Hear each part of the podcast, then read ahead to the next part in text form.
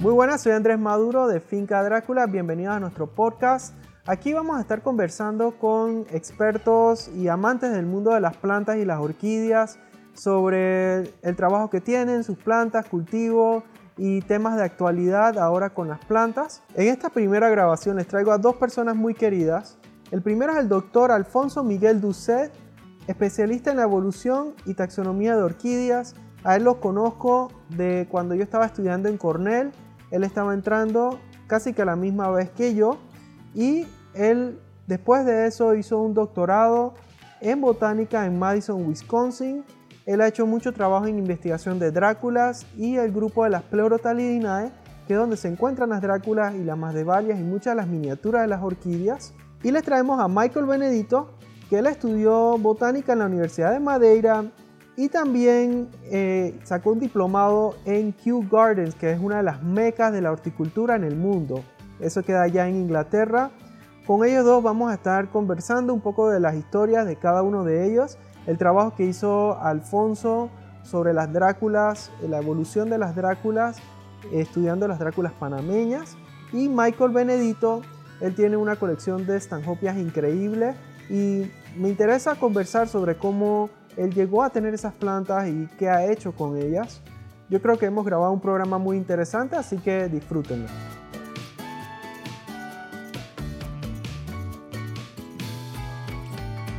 Bienvenidos al podcast de Finca Drácula.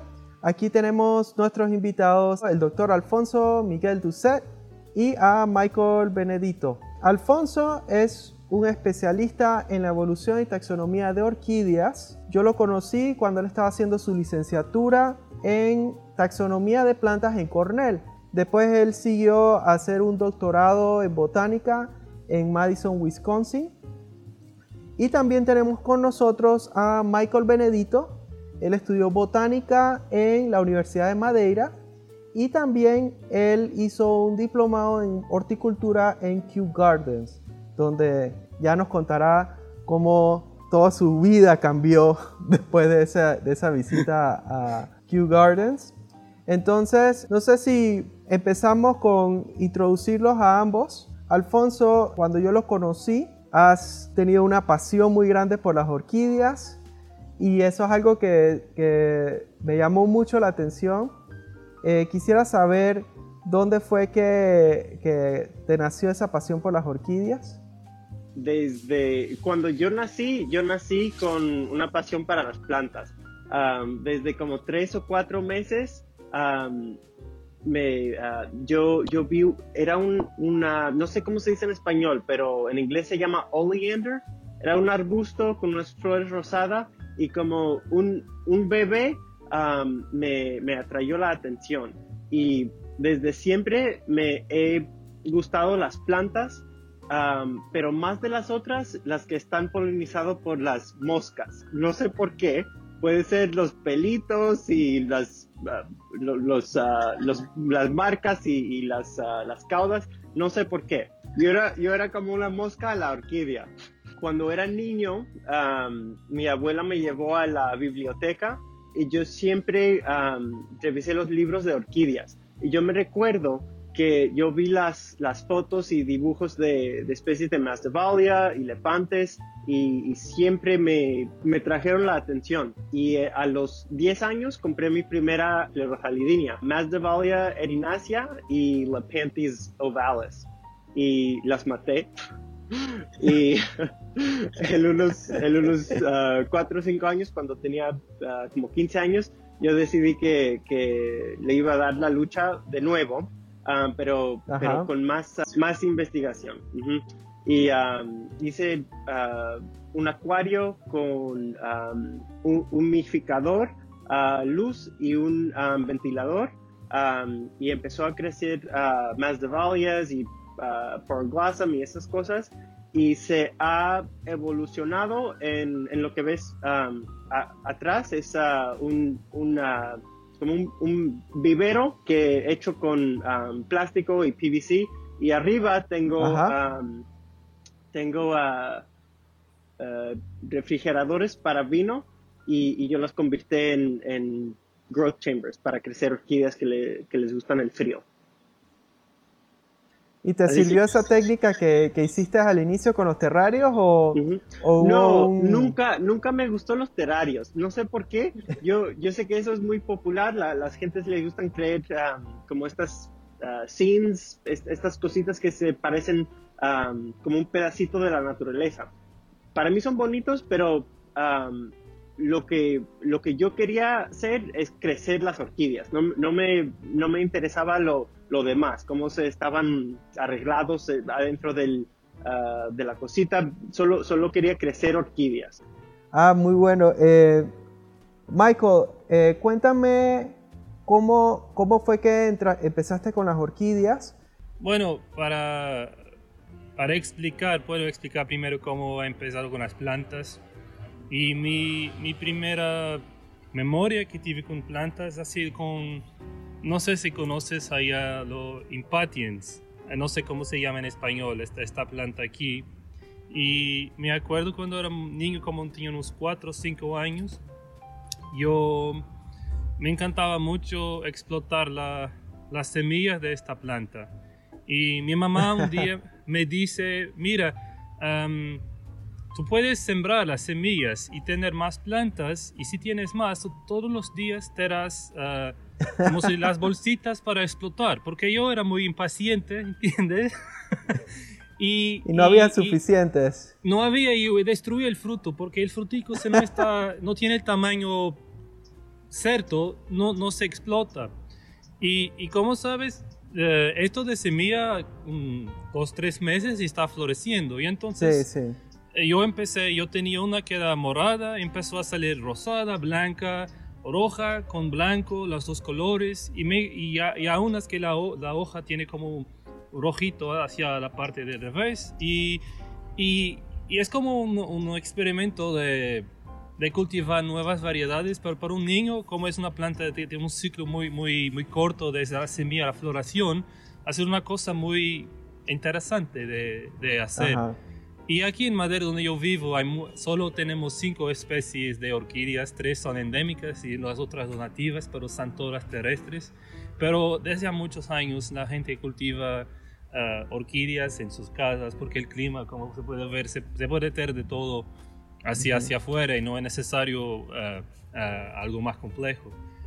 y yo entonces yo desde niño estaba acostumbrado a ver flores bonitas y me acuerdo, y creo que empecé cuando tenía como unos 8 o 9 años con Dendrobium, yo creo, y Cymbidium, las primeras orquídeas que yo tuve, ha sido esa, esas matitas.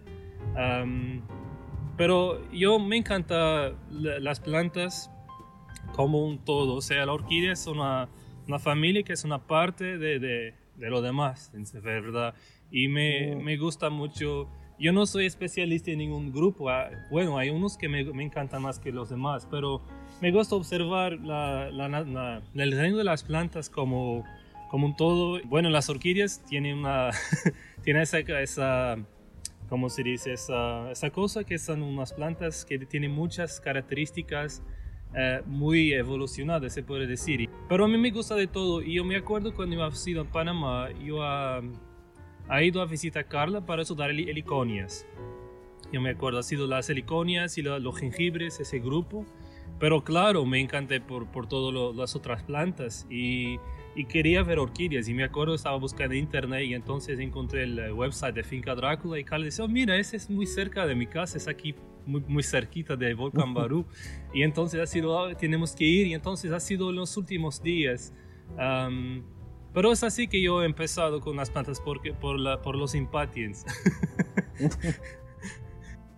Pero sí, yo, también me acuerdo acá en Cerro Punta siempre hay muchos impatiens creciendo y muchas, lo que llaman variedades criollas que hay creciendo por ahí. Y aunque ellas son de Indonesia, si no me equivoco, o de India, yo creo que ellas ni siquiera son de Sí, me acuerdo de Marianai, que son invasivas, ¿verdad? Ajá, ajá, y la Marianai, exacto. Sí, la Marianai es pero Mariana no es muy común en cultivar. Bueno, en Panamá el clima es perfecto, pero no es difícil de cultivar si las condiciones de humedad no son perfectas. Y hay mucha gente que la quiere intenta cultivar, pero se muere.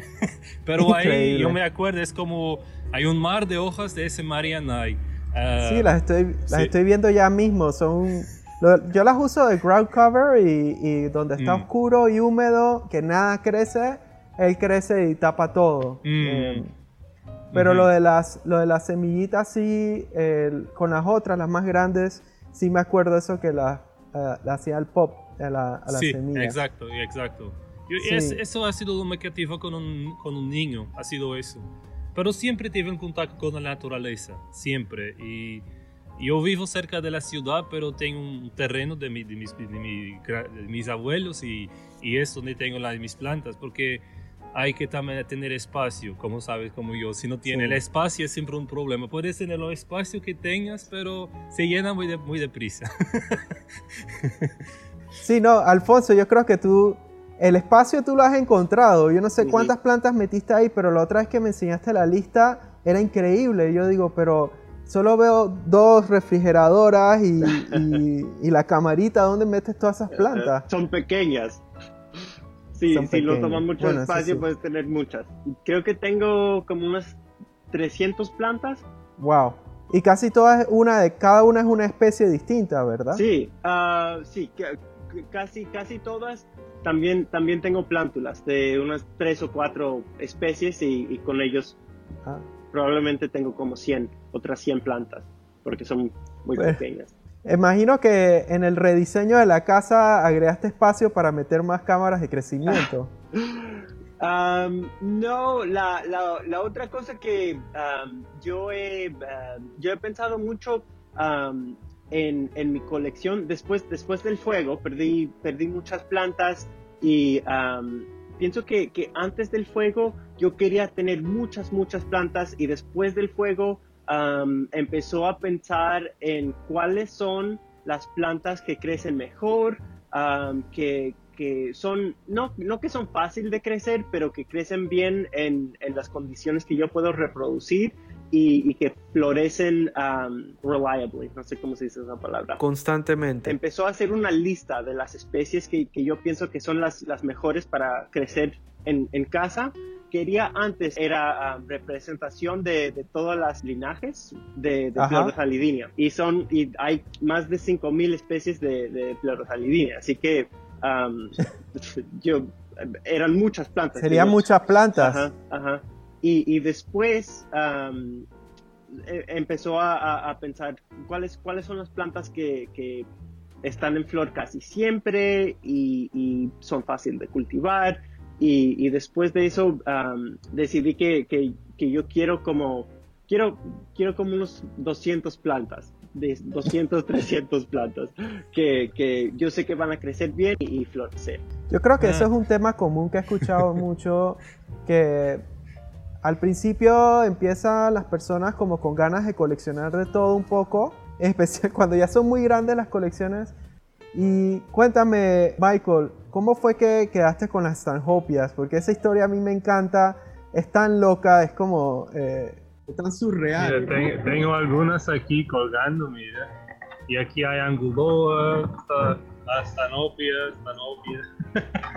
bueno, ah, ¿cómo es que voy a explicar una cosa así ah, en pocos minutos? Am, y eso se pasó la primera vez a visitar a Dick Hartley. Dick ha sido en octubre, noviembre de 2010. Eh, y ha sido increíble porque tiene ese invernadero, tiene como dos invernaderos muy grandes. Solo tenía las tanopias o las colgadas ahí y bueno, ha sido increíble. Y después de eso yo lo visité como dos o tres veces más en, los, los- en 2014, 2016 y la última vez, um, antes de saber que iba a tener la colección, um, yo quise ir a verlo porque um, yo ya tenía terminado mis estudios en Kew y estaba trabajando por cuenta propia como un, um, ¿cómo se dice? Designer, garden designer y Eh, paisajista. sí, pajasismo y horticultor y todo eso. Y como es el invierno, es como en febrero, no había mucho que hacer porque todo estaba congelado. Y dice, ah, Dick, ah, me gustaría visitarle, em, pero no solo, me gustaría quedarme como tres, cuatro días, porque las otras veces que yo visitaba a Dick, era como nosotros llegábamos media hora en, el invernadero de las plantas, tomar un, un té y irse, porque es, eh, era parte de mis, vacaciones, por ejemplo. Yo iba a Escocia o a País de Gales y volvía por Stoke-on-Trent, que es la ciudad donde Dick uh, vive. Pero de esta vez yo voy solo, pero me gustaría quedar unos días para también aprender un poco más. Y entonces ha sido ahí que me dije que estaba interesado en las plantas, pero no había ninguna persona que tenía, bueno, como se dice, el espacio o el dinero que es necesario para mantener una colección de ese tamaño. Y la, gente solo quería buscar lo más raro, lo más distinto. Y dicen, no, yo solo voy a regalar si ustedes quedan con todo o entonces o quedan sin nadie, porque eso, eso, tiene el valor cuando está todo junto. Y también los jardines botánicos no estaban tan interesados en eso, porque, ¿sabes? Uh, Dick inició una cosa que él ha hecho muchos cruces primarios, que bueno, es un híbrido, pero es interesante para estudiar la, la, genética, las características que son dominantes, y también la época de floración puede cambiar, y todo eso. Y entonces, yo no me gustaban los híbridos, pero ahora me, me gustan más. Pero como son primarios, uh, hay unas algunas especies que creo que los híbridos son una, no son muy buenos porque se deforman. Um, y entonces el preguntó se estaba buscando un idiota, como te decía otro día, para tirar las plantas. y se estaba interesado. Y yo estaba, oh, wow. Y yo en ese momento, yo estaba así, no me lo puedo creer que me va a regalar todo eso. Sí, se voy porque yo, yo él, él tiene cáncer en, en, el próstata y el tratamiento ha desgastado mucho la persona, ¿sabes? Con las hormonas. Y entonces no tenía mucha energía para, para continuar la colección. Y entonces quería, uh, quería reducir el número de las plantas. Y entonces a partir de ahí uh, esto ha sido en 2017 marzo creo. Seguro que no te echó nada en el té para, para que tú dijeras que sí ah yo claro que dice que sí, pero yo estaba así como un poco aprensivo, que es una eh, responsabilidad tan grande. Yo, yo yo ni siquiera me, yo cuando iba a verlo, no, ni siquiera pensaba. Claro que Dick tiene su edad, pero yo no pensaba, no, uno pensaba, ese señor va a morir, ¿qué va a pasar las plantas? Yo no me pensaba siquiera en eso. Yo estaba ahí para ver las plantas porque es como, me encantaba mucho entrar en su invernadero y todos los días, mira, vas a mirar las plantas y que está en flor y, lo demás. Y mismo tanta maceta colgante así hacia arriba, así una cosa impresionante de, de se conseguir. pero obviamente él me dice, sí, eh, eh, es que yo, yo no consigo cultivar más, porque él las cultiva desde 1965, o sea, es más de 50 años cultivando Stanopia. y a partir de ahí yo hice el crowdfunding para, y conseguí angariarla uh, como 4 mil libras, no sé, en dólares, 4.500 dólares por ahí, para conseguir traer las plantas en un contenedor muy grande y uh, han llegado en noviembre de 2018. Ha sido como un mes en el tránsito. ¿Sobrevivieron un mes en el contenedor? Sí, que es impresionante. Yo también he traído eh, todas esas anguloas, han sido de, de, de Dick. Anguloa me encanta, pero es una planta. Esta hoja es tan grande y yo las, las tengo que. Yo ahora veo que no puedo tener las plantas muy juntas porque las que se quedan hacia abajo se tiola. Eh, no le gusta, el bulbo no crece, entonces tiene que, cada planta tiene que tener su espacio para las hojas. Y entonces las tengo así como un poquito así de espacio para que haya mucho espacio entre ellas. Si no, las plantas que están más debajo de las hojas de las demás se, se pudren, no, no se desarrollan tan bien. Ellas usan más sol que las tanjopias, ellas requieren mucha más luz. Así que estar abajo no les gusta. Pero mira, aquí tiene una buena luz porque mira, aquí está el cielo, solo tiene ah, allá, tiene sol en la mañana. Pero lo que decía, cada planta no las tener como así, porque antes yo, las tive como muy juntas y las que estaban hacia arriba estaban como matando las que estaban hacia abajo. Mismo, no sé si me tiene mucha competición y ahora lo, las dejo así como de largo para que no se, no se pierdan. Pero ha sido así, yo conseguí entonces, yo trabajé mucho para, ¿cómo se dice?, para mantener la colección y estoy como empezando a producir mis, mis, mis cruces, por así, uh, por así decir. Yo te puedo mostrar un cruce que ha, que ha hecho con Sanopia Maduro, si quieres. Tengo oh, ¿Sí? Oh. ¿Es una blanca? Sí, esta es un cruce... ¿Con Maduroy? Sí, es Insignis con Maduroy. Ok. Wow. Wow. Está wow. un poquito morchita porque ya tiene como cinco días, pero la, la forma es como la maduro hoy, pero el Sí, larguita. muy oscuro es de insignis. Ah, Wow. y huele, pero no huele ni insignis ni a maduro, parece un No huele a naftaleno, a, a bolitas de naftaleno. poquito, un poquito, pero es, es como un químico así. Sí. Los productos de, del baño, como algo así. Wow. Yo me acuerdo cuando, cuando escuché la primera vez la descripción del olor de una Stanhopia maduroy, era huele a baño de hombres. Y yo no entendía por qué. Yo no entendía por qué decían eso. Si las Stanhopias normalmente huelen bien y, y olores como a orine no, no encajaban bien. Pero después entendí que es que también mucha gente le gusta poner bolitas de alcanfor o naftaleno en los urinales. Y como que esa mezcla de, orina, de naftaleno con orine, eso huele la flor.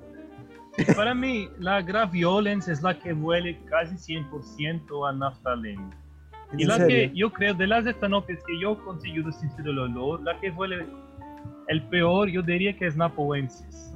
Es un, ¿Sí? es un, es muy, muy, es como un químico muy fuerte, eh, pero no sé explicar y es, es a, a na- mi mamá no, no te importa, dice "Eh, es ok, pero mm, es un, es un olor muy, es lo creo, no huele a podrido, pero no es agradable y es, es muy fuerte. Um, Maduro huele así, eh, para mí está bien, no, no es de los peores, pero también no es tan fuerte, tienes que estar muy cerca de la flor para la sentir. Pero tampoco, tampoco es como los olores en las pleurotalidinae. Allá sí. Sí, e- ellas sí huelen a, a cosas podridas y Sí. cosas malas. Estaba pensando en las palabras y decidí que es mejor no describirlas. Eh, yo estaba impresionado porque yo nunca pensé en los olores de las masdevalias. Uno solo las ve los colores, pero el olor nunca le presté atención. Y cuando estábamos en los últimos años con los turistas, yo empecé a oler todas las plantas y me doy cuenta de que las masdevalias tienen una gama de olores increíbles. Hay unas que huelen literalmente a vómito con orine, con... Esa sí olía a baño público, así como los más cochinos. También hay unas que huelen a pan. Pero hay algunas Sí, bonitas, sí, como la glandulosa, Sí. la, la oceana. sí, sí, es así. Que huelen como a dulce, como a caramelo. La, la datura huele a como la brugmancia. ¿Sí? Es, sí, es. Y, y, ah, el nombre datura viene ah, de- del género datura, que Sí. está relacionada con la, la brugmancia. Qué curioso, porque tiene la forma de datura y tiene el, aroma. Sí. Entonces, ahora con todas esas plantas que tiene, todas esas tanjopias, Michael, ¿qué piensas hacer con ellas? Porque con más de 2.500 plantas y en un grupo tan específico, yo creo que hay mucho potencial para hacer como estudios o hacer libros. No sé si...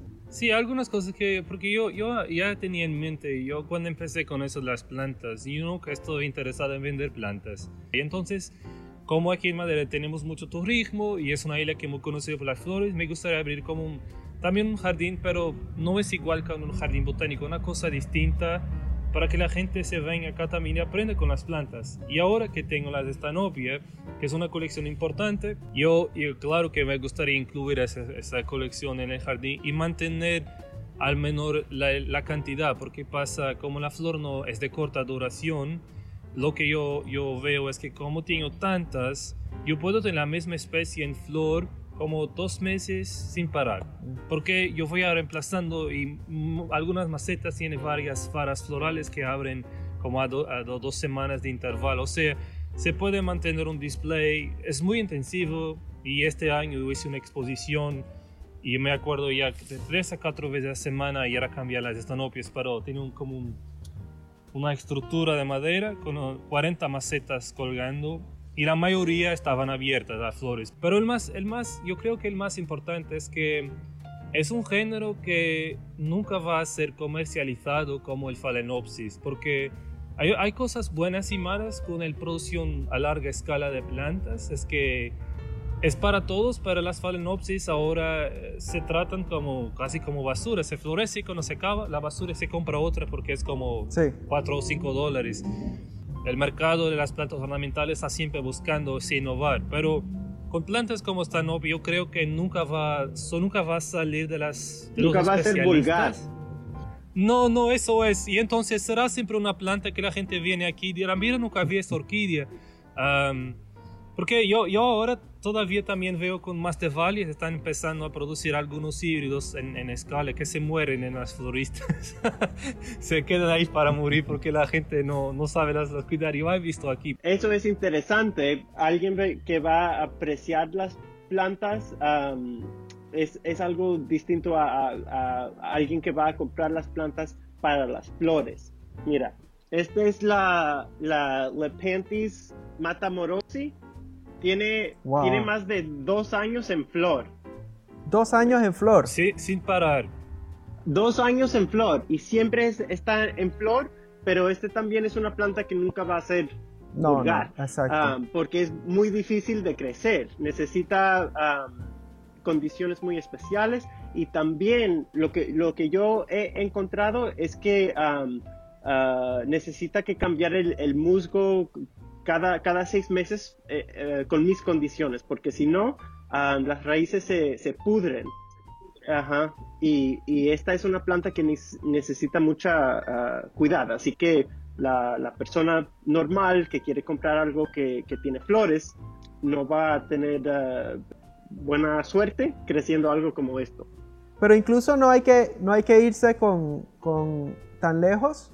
Yo creo que con la Phalaenopsis está pasando algo interesante, eh, que están las Phalaenopsis tipo Novelty, que están poco a poco entrando, porque son plantas que la gente que entró al mundo de las orquídeas compró una Phalaenopsis comercial, pero le gusta, pero está con la hoja y quiere algo que eh, más especial.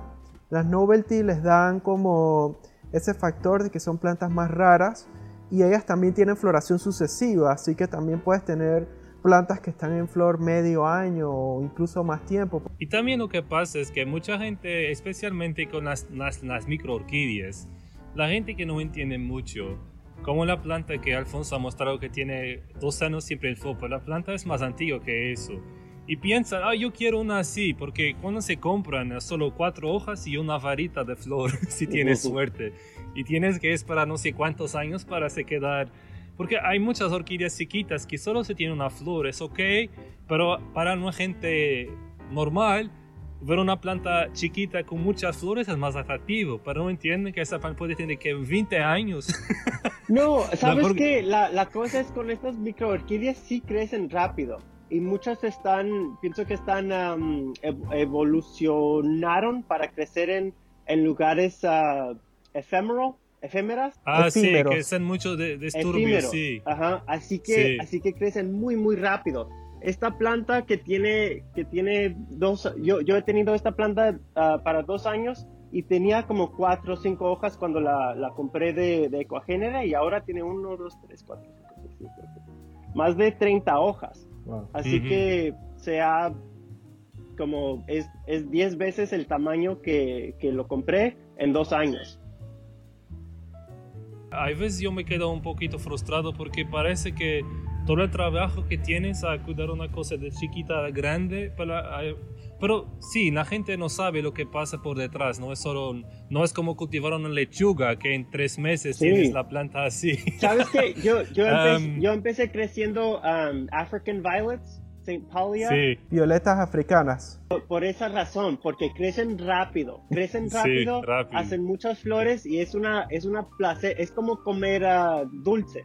Las orquídeas Ujú, para sí. mí es carne, Mm. algo, algo rico que Mm. toma tiempo y las African Violets es como un dulce, un, un pedacito de pastel, algo así. Sí. sí, sí, sí, sin, sin duda. Pero, pero es, es lo, que, lo que creo para, para mí especialmente que la gente cuando no sabe el ciclo de vida o lo, lo que costa, muchas de esas lepantes son carísimas en una planta chiquita, Sí. 50 dólares. Imagina una que es así de grande.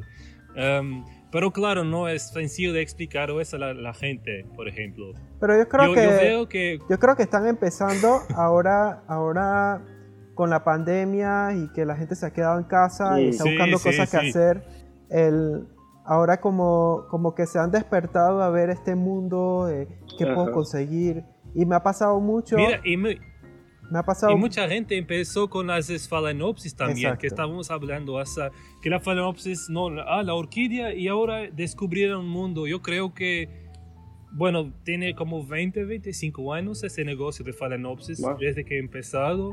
Y en ese evento yo creo que mucha gente que ahora conocen las orquídeas muy bien y cuando son coleccionadores probablemente ha empezado con la phalaenopsis de la floristería y ahora la- las conocen. Ah, yo creo que ninguno de nosotros ha empezado con phalaenopsis porque ya estábamos envolvidos antes, pero es una cosa buena que estamos a hablar de la globalización, o sea, tornar una cosa vulgar para, para tra- atraer la atención de la gente ah, para un grupo de plantas que no las conocían antes.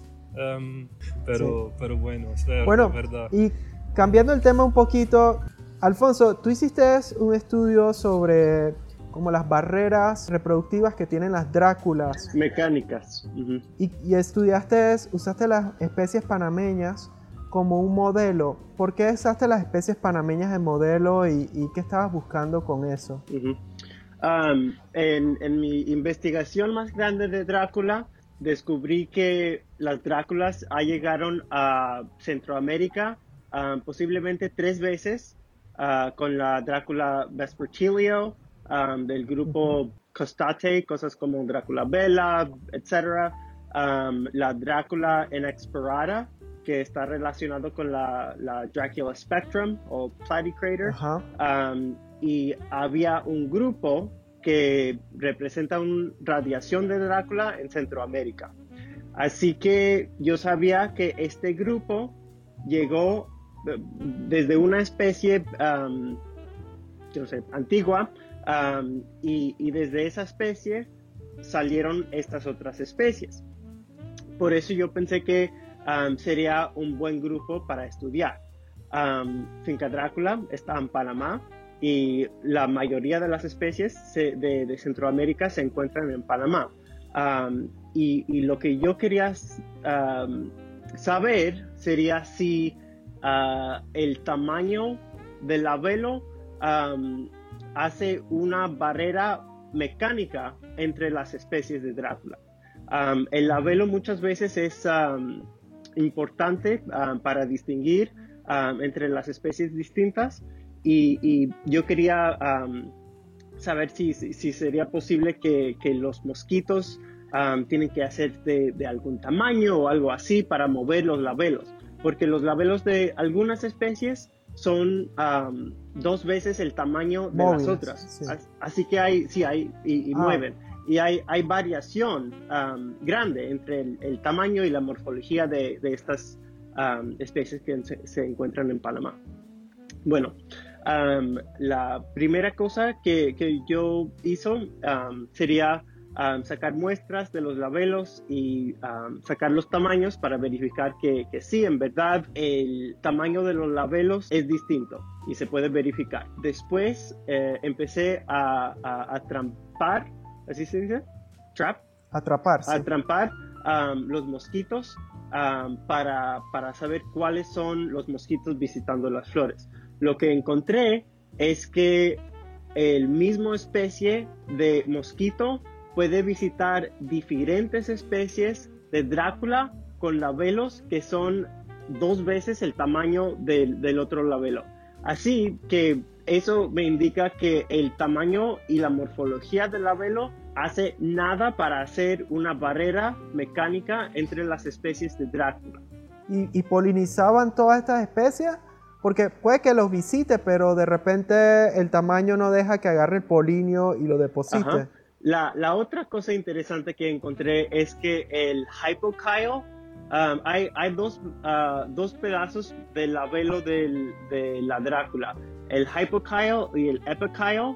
El hypokyle estaba muy conservada en el tamaño de, eh, en su tamaño, eh, en todas las En especies, todas. en todas las especies de Drácula y también las especies panameñas. Lo que se, lo, donde encuentra el, el variación grande es en el epikyle, el parte de enfrente que se parece al el hongo. Ajá. Así que es, este pedacito de abajo, eh, esto es el, el, el parte donde, eh, eh, donde llega la columna. Así que la columna y el hypokyle, um, o el, sí, el hypokyle, ah, son, son casi, casi iguales um, uh, atrás de las especies. En todas las especies panameñas. En, casi en todas las especies de Drácula. En todas. No, no en todas, pero muchas, Wow. la mayoría.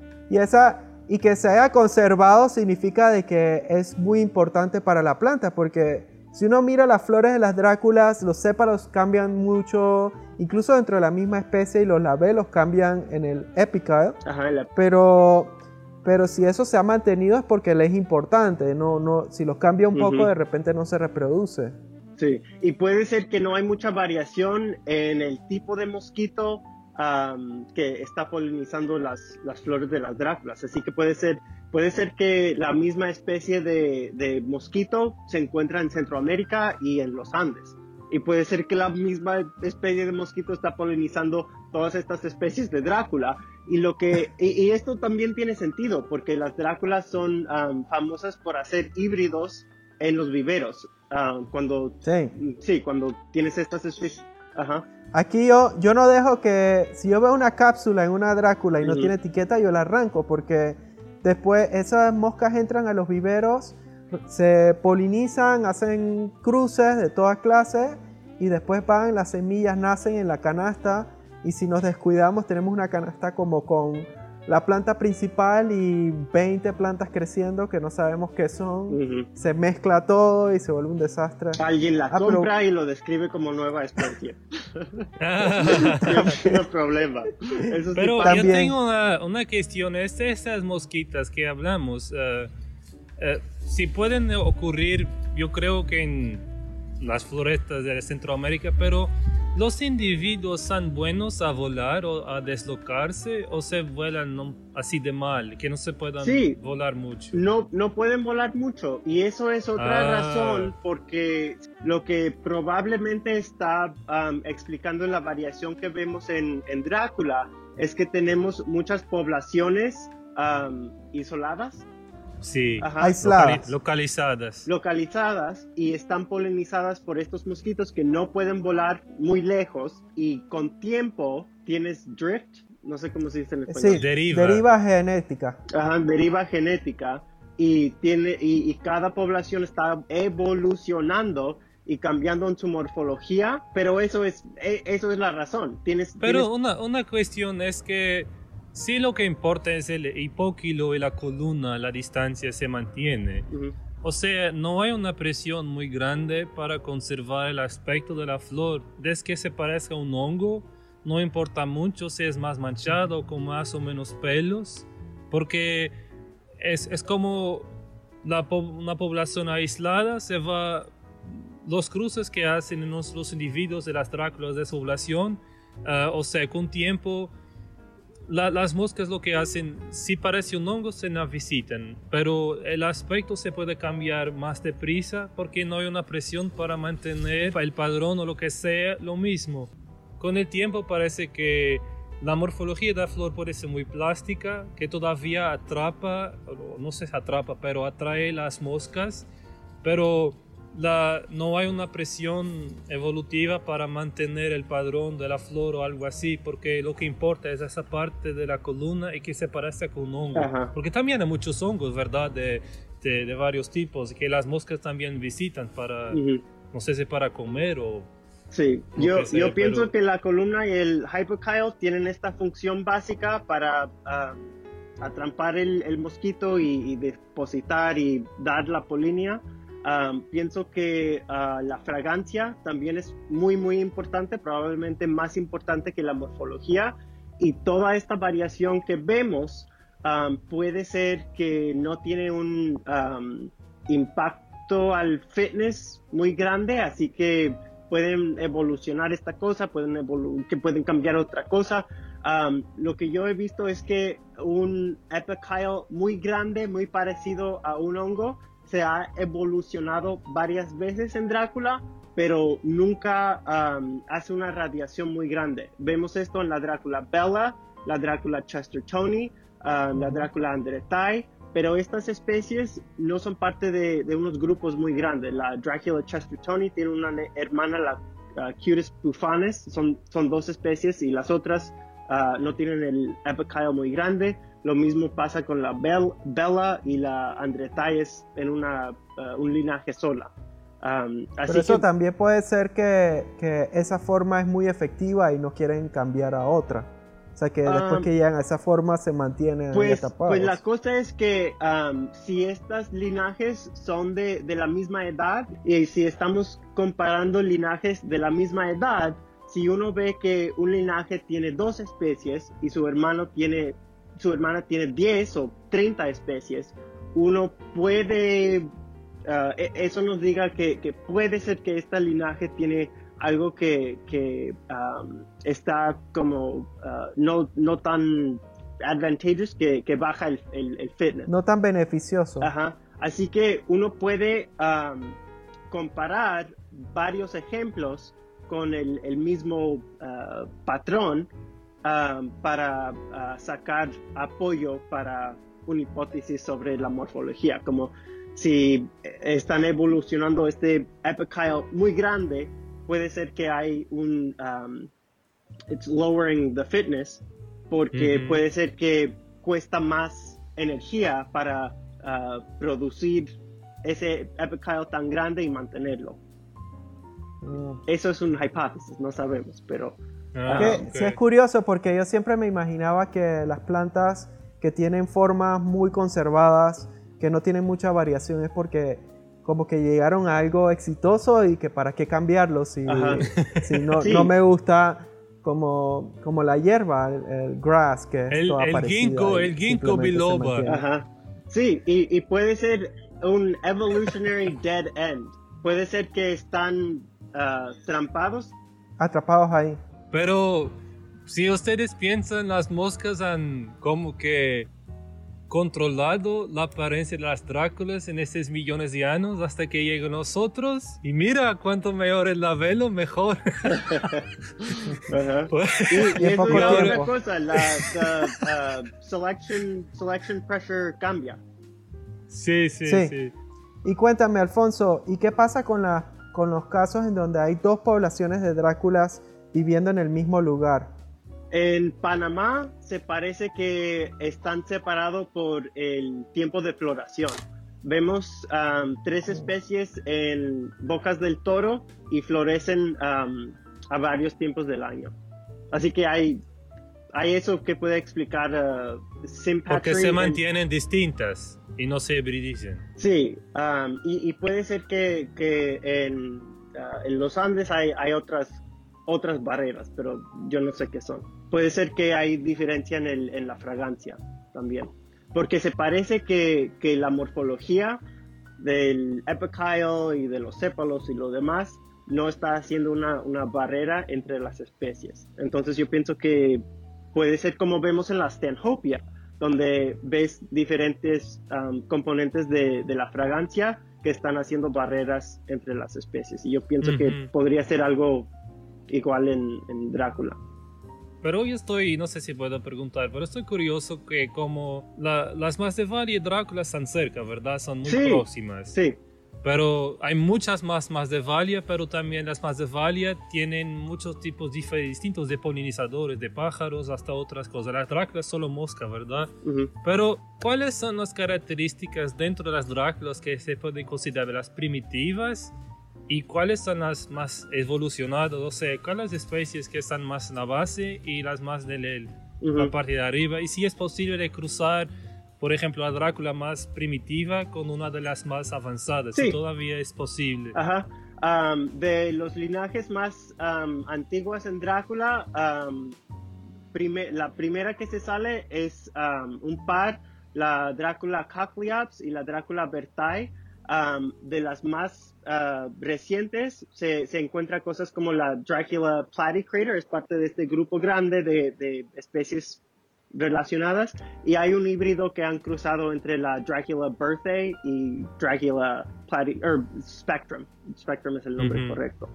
Um, y, y, también se encuentra híbridos naturales entre la Drácula y la Masdevallia. Así que son, Oh. son muy, ah, muy relacionadas. La Drácula Xenos es un híbrido natural entre la Masdevallia picturata y la Drácula quimera. Es curioso porque yo cuando, yo recuerdo de niño, yo veía las, la Drácula, la Spectrum, y yo me imaginaba, ah, ese es como el intermedio entre Drácula y Masdevallia, porque de lejos parece, pero no, resulta que no, que es solamente de evolución convergente, entonces. Mm. Sí, pu- pues tienen, las Dráculas tienen cosas ah, en su morfología en común con la Masdevallia que son porque um, tienen el mismo ancestor. como las caudas, las, las colas que tienen en, en, ah, en- en los sépalos am, y tienen los, los tallos de tienen los tallos muy muy pequeños am, cosas como eso Eso abre muchas puertas en el momento de la taxonomía de las Dráculas, porque pone a duda muchas de las, de las formas en que se corta ese dulce y de qué especie, qué, qué población cae dentro de una especie, cae dentro de otra, o si amerita consolidar grandes grupos de las Dráculas, como el complejo de las quimeras que tiene la severa, Sí. la quimera, que y, y yo pienso que, que tenemos am, este sistema tan finely divided am, porque no hay los estudios. Si uno ve am, cosas como ah, Aquilegia, no sé cómo se dice en español, pero en- el, el nombre común es Columbine y hay am, ah, species complexes, hay grupos de probablemente son la misma especie. Complejos de especies. Hay complejos de Sí. especies que, que en realidad probablemente son la misma especie porque están cruz- cruzando ah, bastante. Así que no hay, hay, hay formas distintas, pero hay mucho ah, gene flow. Um, ajá. Y, y puede ser que puede ser que encontramos la misma cosa con, con Drácula. Yo, Sí. yo a veces en todos estos años esa cosa del concepto de especie y los híbridos demás, para mi opinión y solo para mí, es como eh, nosotros solo estamos ver una foto de una cosa que es para el pasado, para el futuro. Y estamos viviendo acá y todo eso, las cosas todos todavía se cambian. Yo veo lo que mantiene lo que nosotros llamamos la especie es un equilibrio entre isola, eh, aislamiento, o sea, tiene que tener alguna cosa que la mantiene, ese, ese- esa genética, ese grupo de genes distinto de todo lo demás, pero no tan aislado que se va a tener, como se dice, la genetic inbreeding. O sea, tiene que haber de cuando en vez an- Ajá. una- algunos genes nuevos para que se empiece el, el vigor, pero que los híbridos son siempre vigorosos porque son el mejor de los padres. Sí. Pero gente sí, un híbrido de estas dos especies, pero con, yo creo que si tiene un, un híbrido y con millones de años ese híbrido sí que se puede tan- transformar en una especie. Sí, y, y, y también he encontrado, ajá, y, y también los híbridos, ah, puedes, puedes hacer un instant species. Si Sí, eh, sí. la hibridación está ah, combinado con um, polyploidy. Poliploidía, sí, como la Primula cuensis. Entonces es como un equilibrio tener los dos. El doctor Dressler, él, él encontró eh, hybrid swarms de sobralias cuando él estaba estudiando las sobralias de Centroamérica y como que indicaba eso, pues que uno tenía especies separadas eh, por el tiempo de floración y que de repente ah, pasaba algo, se mezclaban y se creaba este swarm. He was by attacked by a swarm of. Yo pienso que, que vamos con el tiempo a ir descubriendo que muchas pleurotalidina en general eh, van a seguir este patrón de que el flujo de glaciación y deglaciación, en que el mundo se enfría y se calienta, las poblaciones se aíslan en las montañas, entran en una deriva genética y después cuando el mundo se enfría de nuevo y puedan bajar las montañas, encontrarse en las tierras bajas, van y se mezclan y, y crean nuestros híbridos. Eso crea como una forma de estimular la diversificación, básicamente.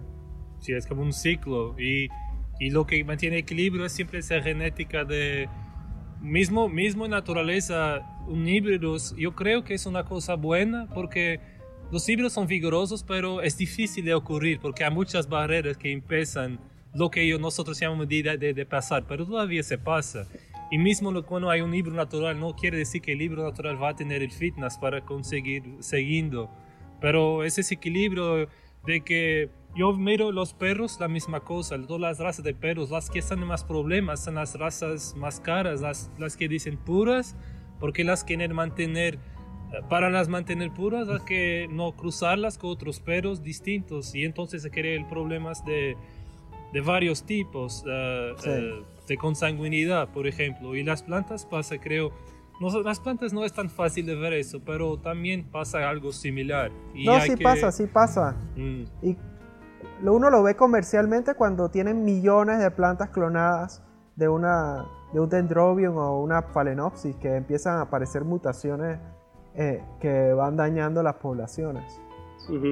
Mm. Sí, y eso ha pasado con, um, con los Paphiopedilum, los Bulldog Hybrids, son muy, ah. muy avanzadas y son muy, uh, son muy difíciles a, cruzar. Tienen. Sí. Ajá. Sí, los eh, son las cosas más asquerosas que existen. Pero las señoritas viejas les, encantan. Pero es como es que es un continuo, nada está fijo, todo está siempre cambiando. Hay que siempre mirarla con. Bueno, estamos viendo una, una foto de una película que no se sabe cuándo empezó y no se sabe cuándo va a terminar. Y si hoy si era Noé y tenía que salvar el planeta de eso y no tenía mucho espacio, yo podría coger como una sola Drácula para representar todo ese grupo. Y las más de Vales podría coger una de la que tiene los pájaros con las flores del tubo, una por las moscas. O sea, es mi manera de ver las cosas eh, por, en grupos así. Cuidado que con una Stelis representa todas las pleurotalidinae. Sí. sí, una Stelis, sí, sí. y es más fácil de cuidar que una Drácula. sí, sí. Ah, bueno, ha sido muy interesante esta conversación y entramos un poco en el tema del species concept, que yo sé que si uno le echa un poco de gasolina a eso, con Alfonso nos vamos por horas. Así que cuidado que podamos continuar esto otro día. Muchas gracias por todo, que se mantengan, stay safe, manténganse seguros. Tengo un mes ah, sin salir de mi casa. Bueno, yo te gané, yo tuve tres meses sin salir de Finca Drácula. tres meses. Rompí tu récord porque yo sé que tú estuviste aquí un mes sin salir de Finca Drácula cuando estabas de estudiante, ¿te acuerdas? Ajá, sí. Y lo rompiste con tres meses. Yo afortunadamente aquí he influenciado mucho mi, mi vida, porque hay mucho, muy pocos casos. Es una isla, es muy fácil de controlar. Y el aeropuerto las dos testan dos veces y bueno, yo soy sigo trabajando y vengo a casa, tengo mis plantas, Ah, pero bueno, vamos a ver ahora con la vacina qué es lo que va a pasar. y en, en, esta fase de la pandemia, sí estamos cerrados, pero hay siempre cosas buenas que, que podremos hacer y tener tiempo para hacer las cosas que nos procrastinamos por todos estos años. Un día voy a hacer eso, o la base de datos, o lo que sea. Ahora no hay excusa. sí, yo, yo creo que nosotros hemos estado practicando para esta pandemia toda nuestra vida.